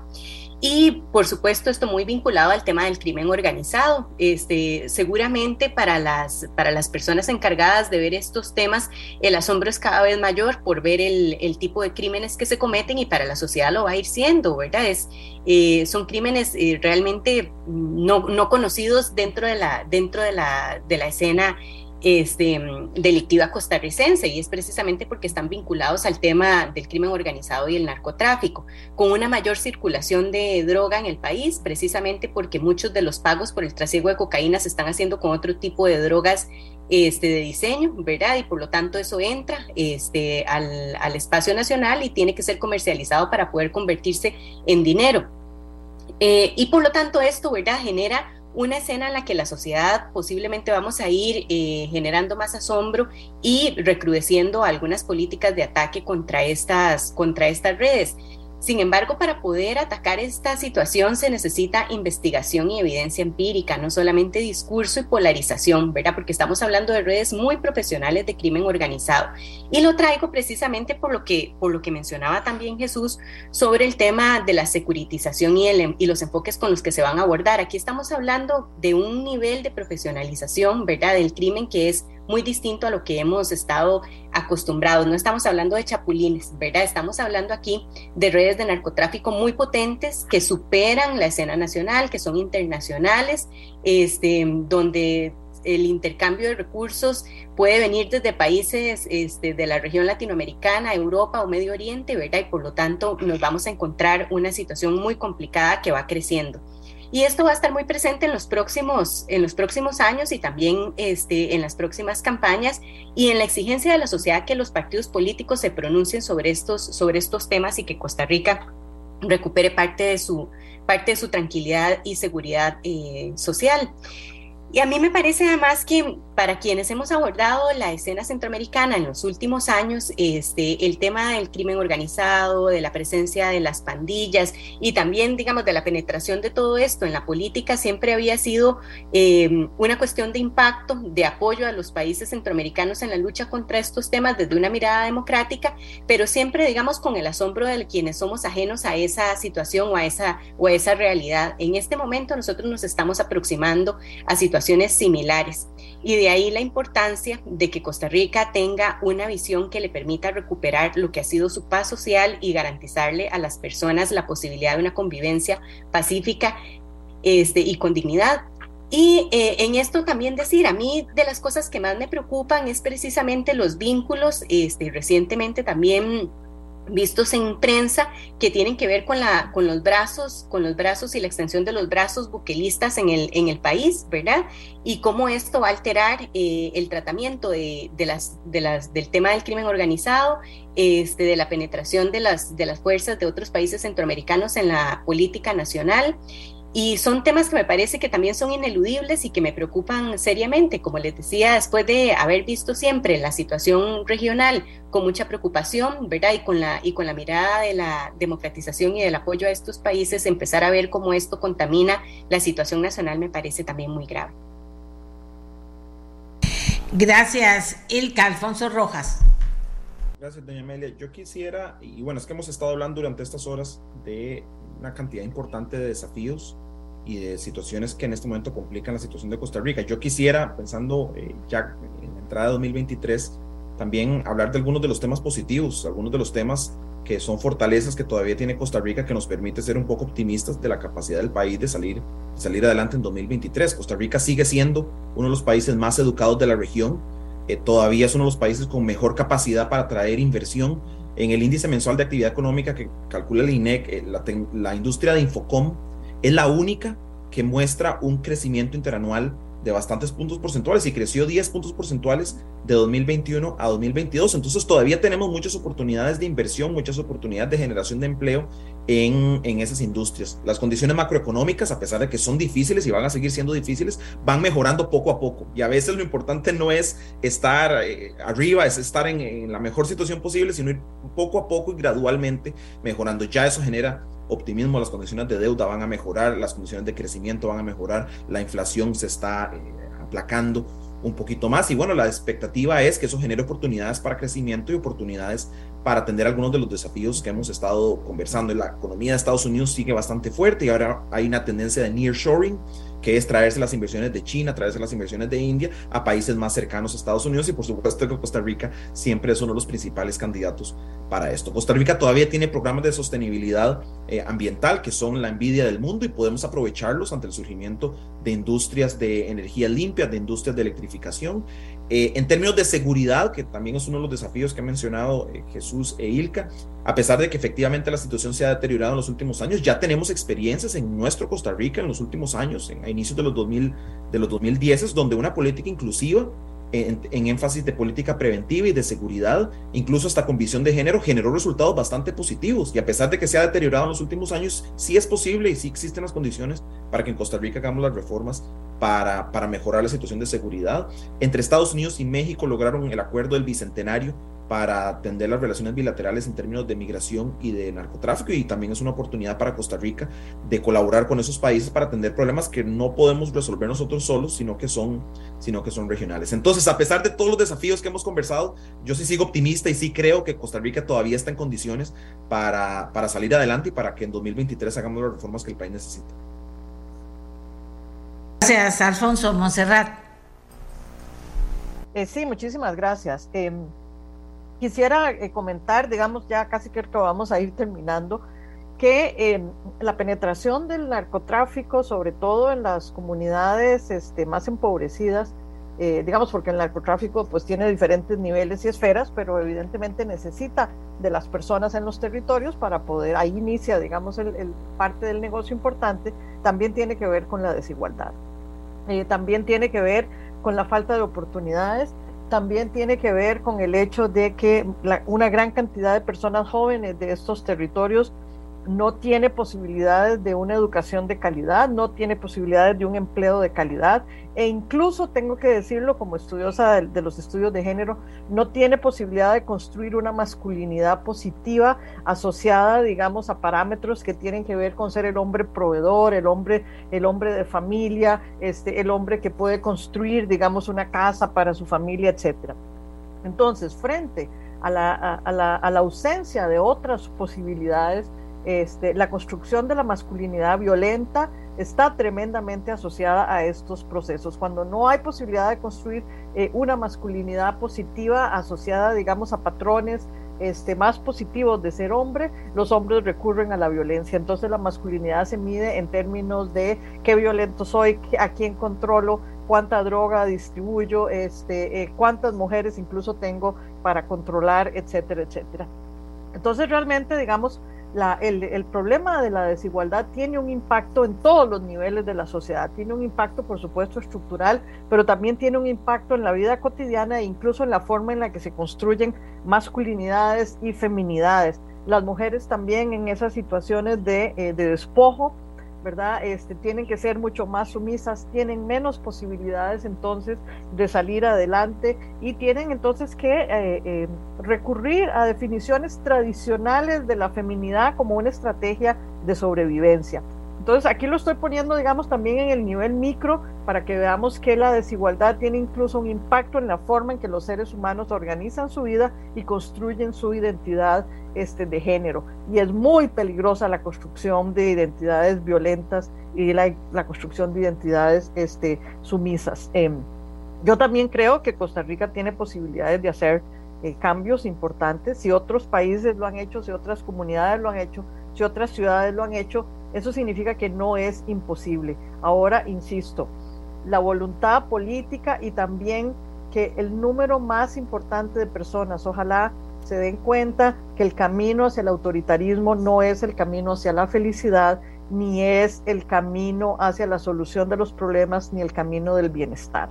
El camino hacia el autoritarismo no nos va a producir una mejor sociedad, este, el camino de la desigualdad no nos produce una mejor sociedad, incluso hasta para las personas empresarias y los dueños de los grandes capitales.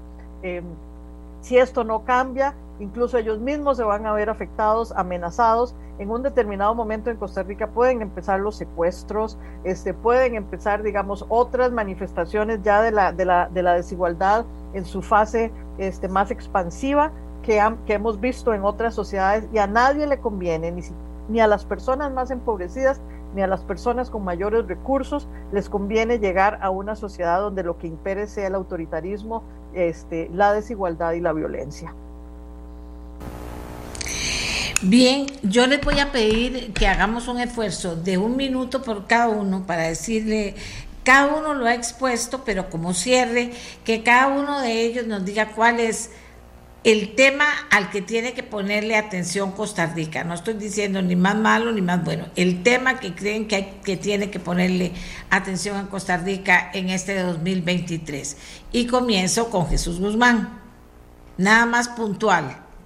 Claro, yo creo que en este momento estamos en un momento, una, una disyuntiva. Eh, y, ese es un momento muy importante. O profundizamos las cosas positivas que ya se mencionó, que ya mencionó Monserrat y que hemos hablado, la democracia, la educación, las alternativas, eh, lo, que, lo que en algún momento se llama como, como, como ese camino costarricense. E, esa vía costarricense es el momento de profundizarla, de salir de la crisis que, o, de las diferentes crisis que tenemos por esa vía, o nos podemos ir por la vía del autoritarismo, de, de, la, de, la, profundización de la desigualdad. Entonces, para mí, ahí es donde tenemos que poner, y ese es el tema.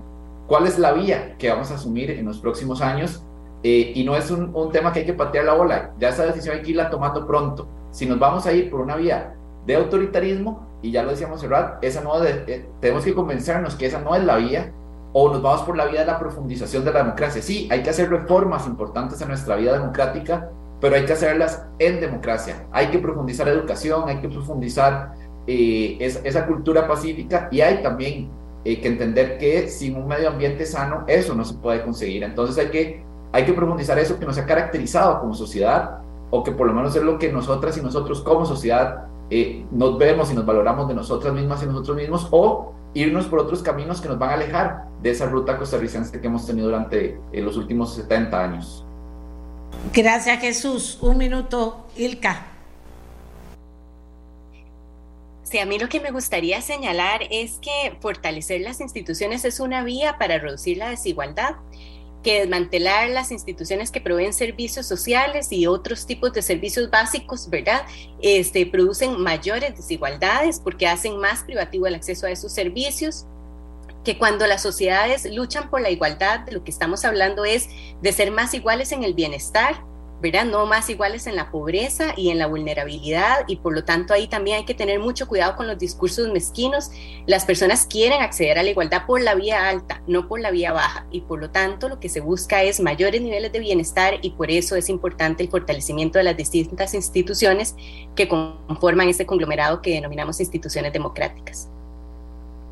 Gracias, Silka. Alfonso. Doña Mele, la palabra que yo utilizaría es polarización. Todos los temas que hemos discutido hoy se ven exacerbados y se ven empeorados por las condiciones de polarización, la desigualdad, el crecimiento, el desarrollo inclusivo, género, eh, salud pública, institucionalidad democrática, la criminalidad, la representatividad del Poder Judicial.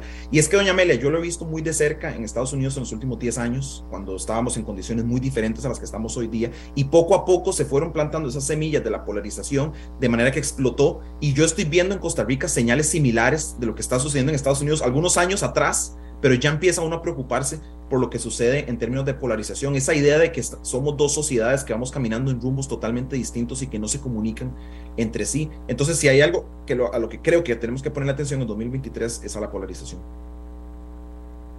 Alfonso Monserrat, cerramos con usted. Un minuto. Sí, muchísimas gracias. Muy brevemente evidentemente hay que eh, transformar eh, la desigualdad, o sea, hay que convertirla este, en una sociedad más igualitaria. Hay que combatir todos los discursos anticiencia, de eso no hablamos mucho, pero yo creo que es importante también este, posicionarlo acá. Y hay que combatir este, todas las desviaciones y las tendencias este, antidemocráticas, autoritarias y violentas. Es decir, la única forma de sacar esto es, insisto, una gran inversión social, inversión en cultura, este, inversión este, eh, en la democratización y en acceder, eh, digamos que el bienestar este, sea el, punto focal de todas las políticas y, este, y de todas las decisiones del país. Gracias a nuestros invitados, gracias a ustedes también. Buenos días. Este programa fue una producción de Radio Monumental.